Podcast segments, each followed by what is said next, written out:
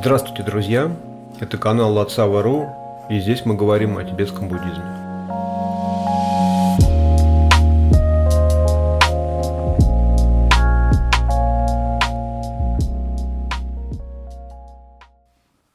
Сегодня мы продолжаем разбираться с текстом Гулчу Тогме 37 строф о практике Бодхисаттвы.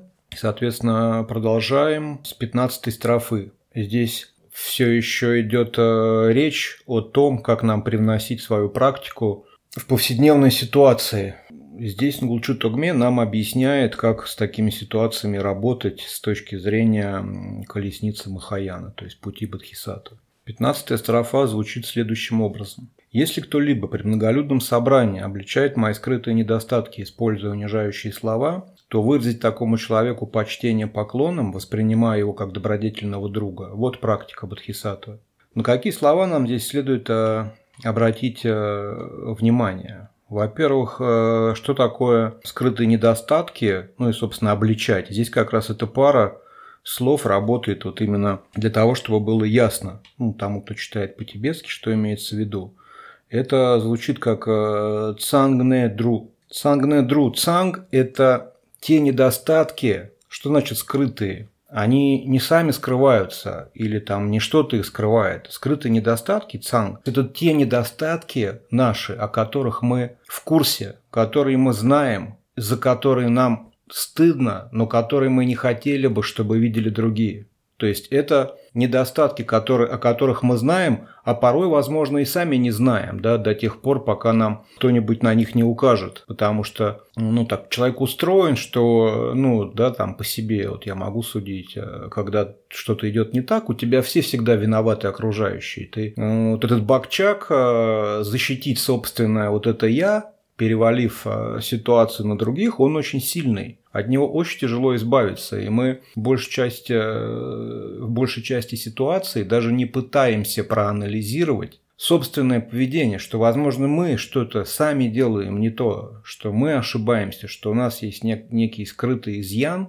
из-за которого происходят проблемы. И вот здесь как раз речь идет о таких изъянах. И второе слово, слово «дру», оно тоже, оно как раз обозначает выявлять, обличать чьи-то недостатки, чьи-то изъяны. Когда мы встречаемся с таким, обычно, да, с точки зрения обычной мирской жизни, ну, очевидно, что нам нужно себя как-то оправдать, обелить, а того, кто на нас наскакивает, да, там наваливается, и кто нас критикует, нам надо ему дать какой-то ответный отпор, ответный какой-то нанести удар, какие-то выявить по-быстрому его недостатки, чтобы ему стало не до того, чтобы нас обличать. Но так мы поступаем практически всегда, ну, в жизни. Там, если брать какие-то там отношения, например, в семье там, или какие-то романтические отношения, личные отношения между там мужчиной и женщиной, к примеру. Все всегда, да, там, всегда речь идет о том, что ты должен или что ты должна сделать, чтобы ну, мне было комфортно. Да? Как правило, люди переваливают все проблемы на других людей. Ну, это легко проанализировать. Там, ну, каждый раз, когда у нас какая-то какой-то, какой-то, какая-то ссора или какой-то конфликт с другим человеком, можно отследить, что в голове у нас первым делом появляется идея о том, почему он не прав, какие у него недостатки и э, что он сделал, из-за чего получился вот этот у нас конфликт. Это нормальный, как, ну как нормальный, в кавычках, это бакчак, это паттерн поведения, который свойственен почти каждому обычному человеку, даже живому существу, самчан. Так вот, если мы движемся, исследуем духовному по духовному пути и вступили на колесницу Махаяны, для нас такой подход к недостаткам не годится. То есть, да, с этого момента нам надо перестать обращать внимание на недостатки других людей. Это, в принципе, не наша забота. Недостатки другого человека заставляют его совершать действия, которые формируют его карму и будущие как бы, последствия, с которыми ему предстоит столкнуться, столкнуться с последствиями своих действий, которые э, спровоцированы его недостатками. Это вообще не наша забота. Нам не надо напрягать свой, свой ум, как бы направлять свое внимание на выявление недостатков другого человека. Но если этот другой человек вдруг начинает нам указывать на наши недостатки, это очень удобный случай для нас, потому что мы можем проанализировать. Нам не надо злиться, нам не надо отвечать. В этом нет никакого смысла. Нам человек говорит, вот ты такой-такой, у тебя такой-такой недостаток. Мы это выслушиваем. Можем его поблагодарить за то, что он, собственно, заинтересован ну, в том, чтобы нам что-то такое сказать. Да? То есть он, может быть, думает, он нас как-то поразил или победил, или нанес нам какой-то там, а, ну, вред там, да, что типа вот он победитель, а мы проигравшие. Но по факту в этой ситуации побеждаем мы, потому что он нам указывает на какой-то недостаток, и у нас в этот момент появляется возможность задуматься. Ага, он говорит, что у меня вот такой недостаток. Ну-ка я проанализирую, действительно это так или нет. Да, нам же никто, нам никто, нас никто не заставляет сразу Э, верить ему. Хотя бывает так, что человек нам что-то говорит напрямую, и нам даже думать не надо, мы понимаем, что он прав, мы начинаем беситься, что вот он взял и подковырнул наш вот этот недостаток. Это говорит о незрел... незрелости да, практикующего. Мы как раз должны радоваться, что он подковырнул этот недостаток. Вот он, этот недостаток делает нас хуже, он нам не дает совершать прогресс на духовном пути. Мы сами не могли его заметить. Он нам помог, он указал на него. Но даже если у нас не возникает сиюминутного какого-то раздражения, поскольку нам прям на наш конкретный недостаток указали, мы можем сесть и проанализировать. Так, он мне говорит, что я э, там, не знаю, там, манипулирую другими людьми постоянно. Ну и ты начинаешь э, анализировать, так, а вот в этой ситуации я что сделал, а они что сделали, так, манипулировал я здесь, какая у меня была мотивация, что я хотел добиться вот в этой ситуации, хотел ли я от них какую-то пользу для себя, нет, я там хотел, чтобы они не совершили какую-то ошибку. Там у меня была искренняя мотивация помочь людям. Поэтому, да, я там применил некую манипуляцию, а это в рамках колесницы Махаяна вполне допустимо. Какую-то манипуляцию, чтобы человека защитить как мне тогда казалось, там, да, из чистой мотивации. То есть я ничего не мог выиграть в этот момент. То есть вы проанализировали, Получается, что вы ничего такого не делали, что человек вам указал на некий скрытый недостаток или изъян, которого у вас нет настроение тут же поднимается, то есть получается он, то есть э, то, на что он указывает, у вас нет такого. Все, вы как бы можете расслабиться. Он ошибся, такого недостатка у вас нет. Но если получается так, что недостаток такой есть, пускай это не сразу получается, пускай на это время нужно какое-то там, э, должно пройти, чтобы мы как следует все обдумали и поняли, что он прав. Но тогда, получается, он нам помог, и э, вот здесь говорится о том, что гупа – это уважение, да, высказать уважение, по поклонам, да, там, э, принимая, воспринимая.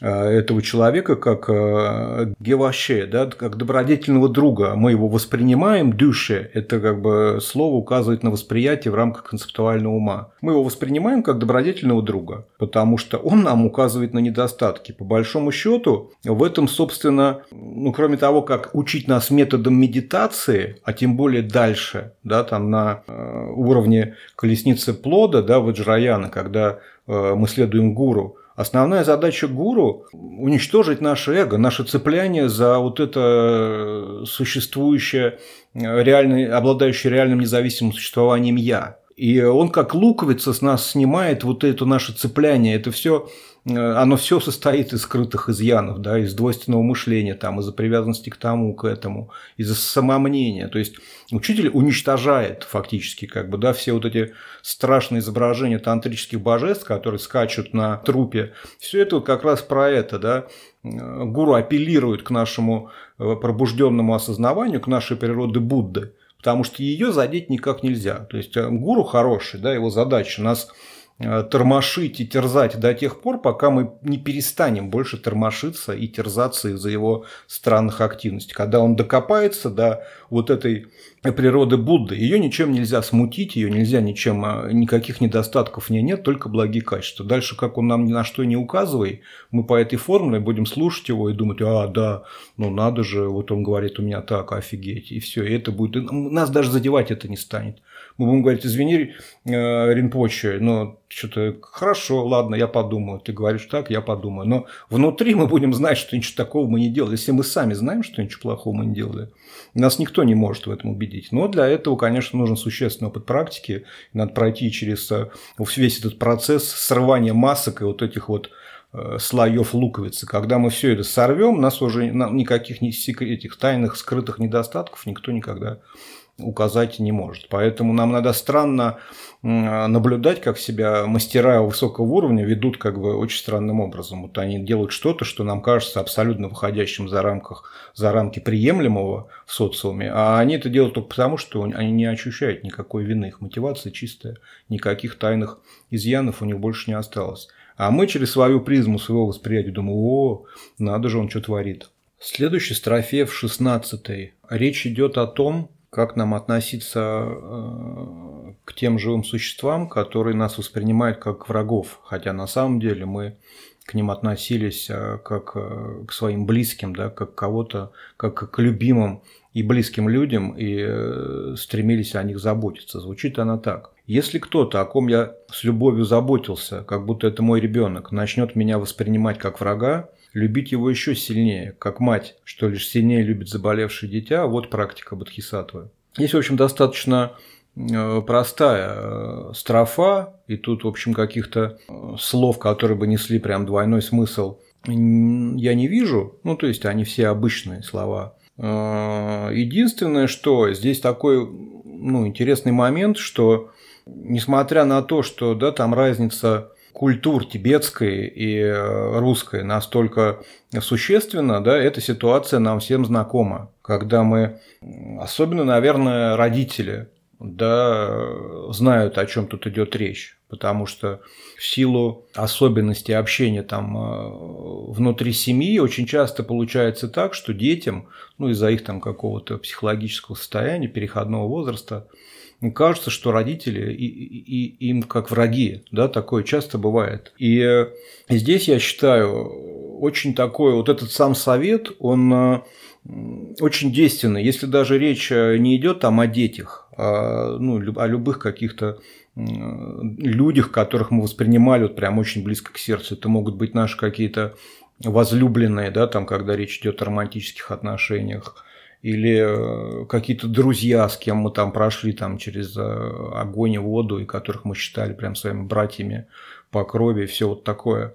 Это такое существенное испытание, когда вдруг человек делает, э, начинает вести себя так, как будто мы ему враг, враги, да. Это очень неприятное и очень такое, ну, то есть тоже может очень сильно сбить вдохновение для того, кто следует по пути Махаяны поскольку тяжело. Ты вроде бы столько сделал для человека, у тебя была искренняя мотивация ему как-то помочь, а он тебя в результате, мало того, что там, да, не, не отвечает благодарностью, это бы ладно. Ну, там, э, тот, кто искренне практикует колесницу Махаяну, не ждет, как правило, благодарности. У него ну, все, всю какую-то благодарность за свои действия и активности посвящает тем же, обратно всем живым существам, которым он помогает, чтобы не привязываться вот к этой заслуги там, или благодарности к возмещению, там, да, к отплате за свои э, позитивную, вот эту за добродетельную активность. Здесь это очень хороший, очень прямой и, мне кажется, действенный, эффективный совет для, для современного человека. Прям вот вообще идеально работает.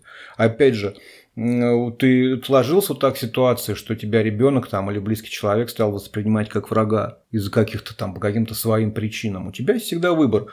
Ты можешь Э, в ответ начать его тоже воспринимать как врага, там, да, заявляя, ах, вот, я тебе то, я тебе всю жизнь помогал, а ты теперь меня вот так, и все, и окончательно все э, разорвать все как бы, да, там отношения. И тогда действительно получается, что мы похерили, уничтожили все то хорошее, что мы для этого человека сделали, и, э, и как бы, да, что вот все наши усилия идут прахом в такой ситуации. Поэтому, с одной стороны, нам хочется сразу, да, бакчаки, вот эти наши привычные склонности, паттерны, они сразу говорят, что надо в отместку сразу, да, там, 100 в гору включить, там, да, тоже ненависть. Но по логике, по смыслу, но человек почему-то стал нас воспринимать как врага. Какие там у него для этого основания, мы знать не знаем. Скорее всего, с точки зрения, опять же, закона кармы, это всплыл какой-то последствия как чего-то, чего мы сделали в предыдущей жизни. Не зря же мы с ним стали близкими людьми. У нас есть какая-то совместная карма из предыдущих жизней. Возможно, сейчас всплыл вот такой вот кусок, да, неприятный. Наша задача перетерпеть это просто. А, а,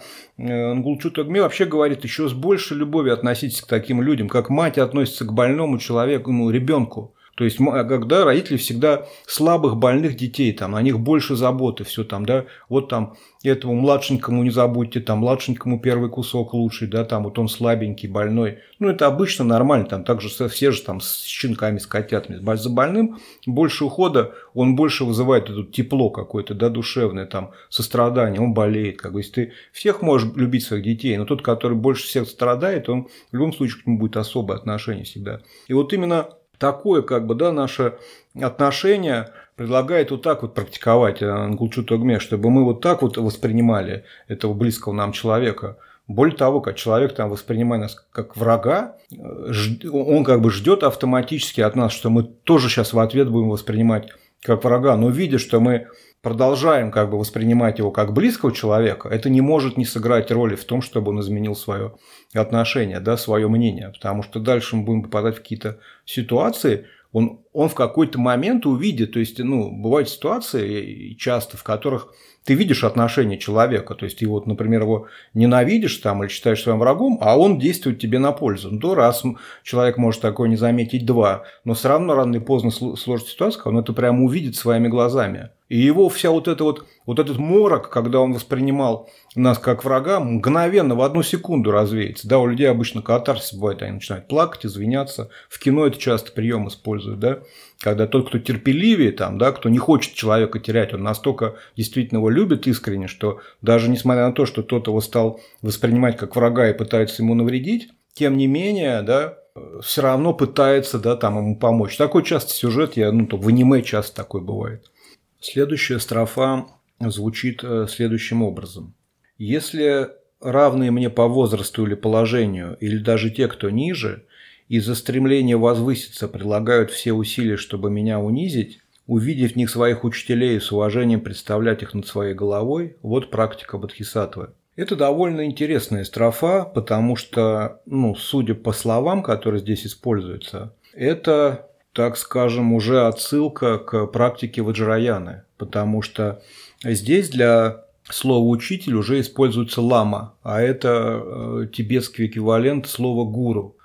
При, таком, при такой терминологии да, это э, уже указывает на то, что практикующего готовит к последующей практике в будущем, да, э, гуру-йоги, потому что это в чистом виде тантрическая практика гуру-йоги.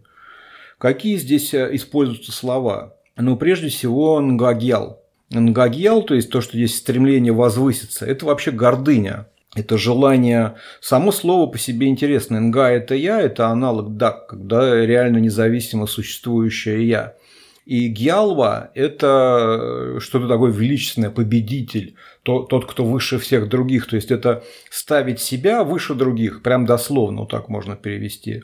Это гордыня, да, для нас это определяется словом гордыня. То есть, в силу гордыни из-за стремления возвыситься. А с точки зрения, что значит э, унизить в данном случае, здесь используется слово э, «нье», не как бы, да, это вот э, такой, как бы это по-русски хорошо сказать, какой-то некий буллинг, что ли, да, вот то, что сейчас, когда тебя где-то высмеивают, унижают, принижают, там, да, пытаются тебя унизить. Ну, обычно же как, да, всем известно, что когда человек пытается других унижать, это у него, значит, какое-то больное самолюбие, и ему это его единственный как бы способ а, себя почувствовать комфортно, а это унизить других там до своего уровня или даже ниже.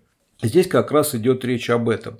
Такие ситуации случаются нередко. Сейчас у нас цинизм как бы э, для решения таких проблем приветствуется, да, всех учат быть циничными, все эти мемы, огромное количество всяких э, социальных сетей – где все пикируются, да, там тренируются быть циничными, всякие э, рэп-батлы, где, в общем, весь смысл в том, чтобы унизить другого человека, да, и люди там тренируются и достигают таких высот.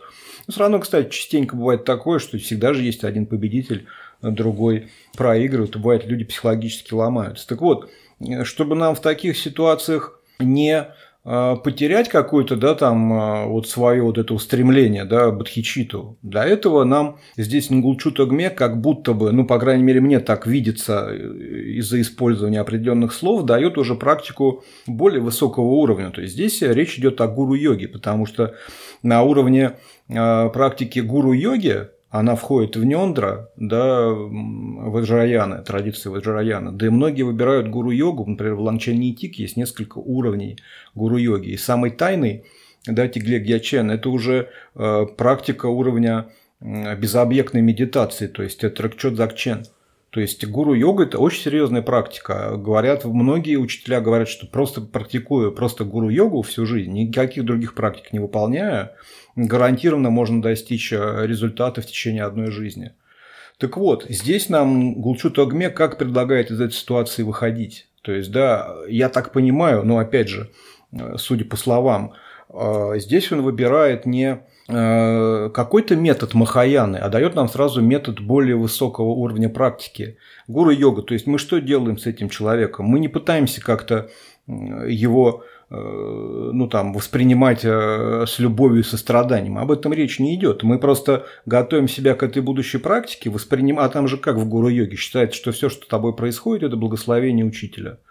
Что бы это ни было, в том числе и здесь как бы, да, мы воспринимаем этого человека, как будто бы это э, наш гуру, да, опять же, как вот в предыдущем, предыдущей строфе, да, с, э, срывает с нас какую-то личину, да, то есть вот он нас унижает, и эго всегда будет казаться, что это унижение, но природу Будды унизить невозможно, да, и практика того, кто выполняет гуру-йогу, это все в любом обстоятельстве представлять все любого человека, который тебя унижает, принижает или наносит тебе какой-то вред, как гуру, который срывает с тебя вот эти, уничтожает твое эго. Собственно, как гуру, на гуру как медитируют, его всегда представляют на возвышенной позиции, над своей головой, да.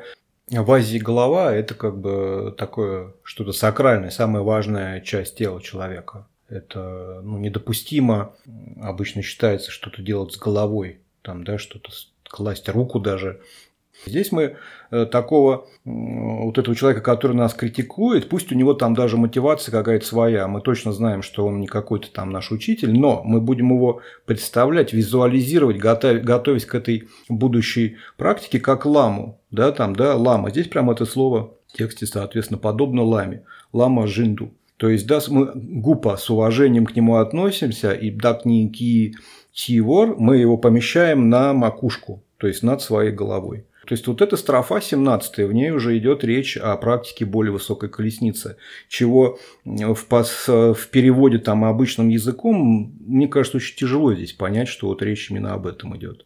Следующая строфа, 18 она как бы подытоживает вот эти несколько строф, в которых Гулчу Тогме нам объяснял, как себя вести, как практиковать в повседневных ситуациях неблагоприятных. Со следующей уже с 19 строфы э, речь пойдет о том, как работать с э, благоприятными обстоятельствами. Это тоже требует, может быть, даже большего еще мастерства, потому что ну, когда э, все хорошо, казалось бы, зачем что-то делать? Но об этом мы поговорим в следующий раз, а сейчас вот эта завершающая строфа 18, она звучит так. Когда мы испытываем лишения, подвергаемся клевете со стороны других, подвержены болезням, подвергаемся нападкам злонамеренных сил, храбро принимать на себя страдания и следствия недобродетельных деяний всех живых существ – вот практика Бодхисаттвы. Ну, собственно, здесь тоже каких-то особо сложных или значимых слов я не вижу, но эта строфа, она тем интересно, что, да, во-первых, что мы принимаем, собственно, себя. Э, это тоже здесь сложно составное слово э, дикдук. Э, дикпа – это небла неблагие действия, то есть, да, какие-то вредящие действия. И дук – это дунгел, собственно, последствия таких действий, страдания. То есть, мы в ответ на все вот эти, собственно, о чем и шел разговор в предыдущих строфах, мы в ответ на все вот эти какие-то бедствия, которые с нами случаются, да, несправедливые, так скажем, э, на первый взгляд, в ответ, то есть не ожесточаемся, потому что с точки зрения, опять же, кармы, все, что с нами происходит, перечисленное в этой э, строфе, это последствия наших предыдущих действий. Получив эти последствия, у нас всегда есть выбор. Мы либо ожесточаемся и укрепляем этот бакчак, эту колею, отплачивая за э, зло злом, закладывая карму на будущее, чтобы это опять к нам вернулось. То есть мы следуем по своей колее вот этой, да, по своему паттерну. Либо, если мы встали на путь духовного развития, у нас нет выбора, но выбирать другую реакцию, да, чтобы бакчак убрать, чтобы паттерн, чтобы привычку да, устранить, нам надо делать противоположное. Нам хочется курить, а мы, не знаю, там берем леденец, там, да, нам хочется алкоголя, а мы идем на пробежку. Ну и, соответственно, если человек нам что-то плохое делает, мы, наконец, начинаем не пытаться ему отомстить и ответить злом на зло, а вместо этого в ответ на его зло мы проявляем любовь сострадания, забираем себе и сам поступок, да, на себя принимаем, и э, следующее за этим страдание. Так мы отвечаем. А если у нас так не получается, ну, если не добром платим на зло, то хотя бы не реагируем на зло и не делаем ему зла в ответ. То есть мы даем ситуации уйти, очищаем свой поступок предыдущий, да, свою карму, и не создаем новую. Это вполне достаточно. И так со всеми жизненными обстоятельствами мы принимаем на себя, да, помните, там в строфе, в одной из предыдущих строф я объяснял, что э, нет ничего страшного в том, что принимать э, неблагие действия и э, страдания других э, существ на себя, Потому что мы, собственно, принимая это, мы свою карму очищаем. То есть мы чем больше это делаем, да, мы тем больше очищаем, да, то есть мы все отрабатываем, и в будущем это уже не созреет. То есть все, эта проблема решена. Плюс у нас есть противоядия, которых нет у, у этих живых существ. У нас есть э, понимание э, пустотности, да, Потому что на уровне Махаяна уже практикуют как минимум там, одну из э, философских школ, которая приводит непрактикующих к пониманию пустотности. Для, того, для тех, кто хотя бы на концептуальном уровне понимает доктрину пустотности, очистить э, страдания и неблагие э, действия других существ не представляется ну, проблемой. Ну, то есть э, пустотность лечит все. Это универсальное противоядие и лекарство от любых проблем. Вот, и, соответственно, в конце здесь тоже есть интересно, вот единственное, пожалуй, слово, это жумпа-мепа. Это, соответственно, мы делаем все это. Жумпа – это страх, это такое колебание, как сказать, э, ну, то есть, когда слабохарактерность, там, да, трусость, э, когда мы можем под воздействием страха отказаться от своих убеждений, да, малодушие, да, когда мы знаем, как поступить, а нам страшно, и, и, и мы боимся и не поступаем, да, это потом, как правило, вызывает там какие-то комплексы на долгое время, да, там, когда ты по малодушию не сделаешь того, что надо было бы сделать, там, чтобы принести пользу. Так вот, здесь как раз э, речь идет как бы, да, о том, что э, жумпа мепа, без, вот полностью как бы, да, мы не даем э, овладеть этому чувству страха, трусливости, малодушия а, и как бы храбро выносим все вот эти испытания, потому что мы решили следовать по пути Махаяна. Не зря же, да, Бадхисат называют героями. Есть такое слово Паву. Да, и Бадхисатова – это, ну, в принципе, человек, который, да, вот своим таким поведением хотя ему страшно, может быть, и больно, и не всегда там понятно, э, правильно ты делаешь или нет. То есть это сложный путь, но вот эта вот храбрость как бы и делает, выковывает из последователя колесницы Махаяны того, кто может вступить на колесницу плода, на колесницу Ваджраяна, которая является более коротким, стремительным путем. Но наступить на нее сразу – это нужно обладать высшими способностями. Основной массе людей надо готовиться. И колесница личного освобождения, а за ней и колесница Махаяна – это этапы подготовки. И здесь как раз вот это вот все вот эти методы, они, если обратить на них внимание, если вы проанализируете, все о том, что мы потихонечку начинаем э, атаковать нашу идею о реально существующем независимом «я» вот таким образом, не давая ему цепляться, да, подставляя его вот таким образом, не давая ему самоутвердиться, там, да, не давая как какой-то гордыни, там, да, позволяя кому-то выявлять свои недостатки. Мы боремся с этой структурой, из-за которых у нас, согласно тому, что открыл Будда Шакьямуни, все проблемы в жизни. Это как бы наша работа вот с этой конструкцией да, искусственной, э, вводящей в заблуждение. Вот, на этой строфе, собственно, заканчивается перечисление а, методов, которые нам необходимы для работы с неблагоприятными обстоятельствами. И со следующей уже будет речь идти о, о том, как бы, какие ловушки нам в повседневной жизни могут выставить благоприятные обстоятельства, как работать с этим. Вот, а на сегодня я подкаст заканчиваю. Спасибо вам за внимание. Услышимся в следующий раз.